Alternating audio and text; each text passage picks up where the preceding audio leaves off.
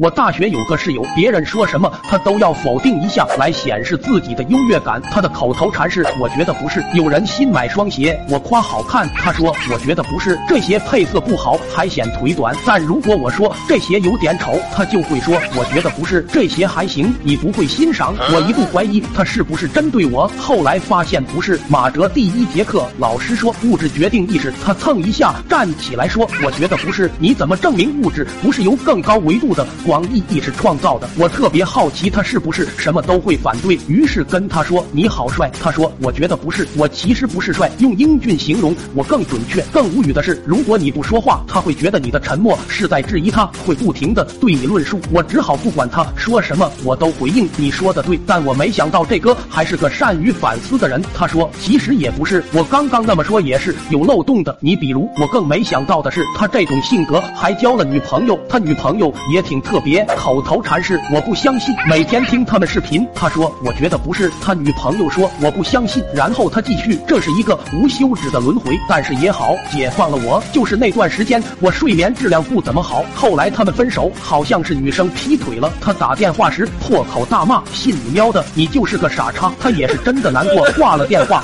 捂着被子哽咽。我突然感到他应该很孤独，想想他其实挺可怜的。我过去拍拍他，安慰，没什么大不了的，下一个。更好，他坐起来说道：“我觉得不是。”快手，拥抱每一种生活。